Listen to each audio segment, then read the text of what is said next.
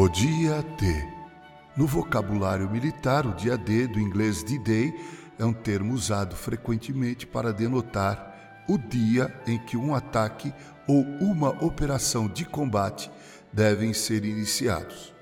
O dia 6 de junho de 1944 é o dia D, uma das datas mais importantes da Segunda Guerra Mundial e, quiçá, na história da sociedade humana até os nossos dias.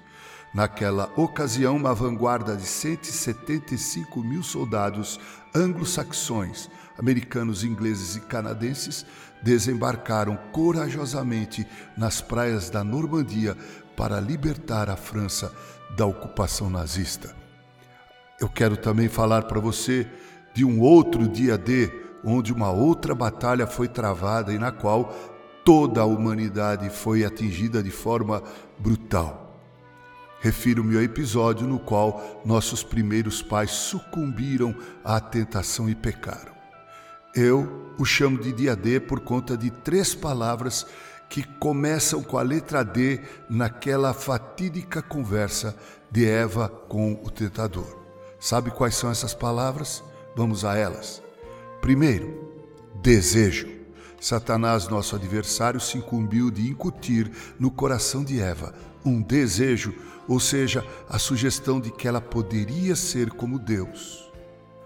O outro D é de dúvida. A mulher tinha diante de si a palavra de Deus e a palavra do diabo. Satanás sugeriu que Deus estava fazendo um joguinho com ela e seu companheiro. A dúvida é a essência do dilema, porque coloca você diante de possibilidades diferentes e você tem que optar por uma delas. E pode ser que sua decisão lhe cause prejuízos.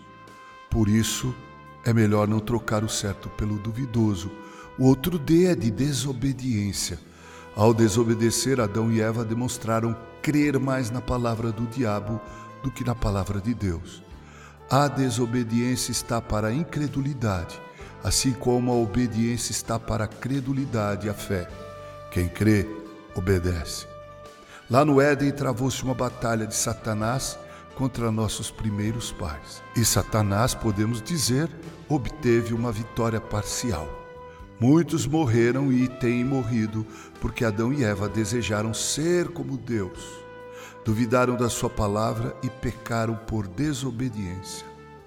É interessante, prezado ouvinte, notar que hoje ocorre o mesmo processo na tentação.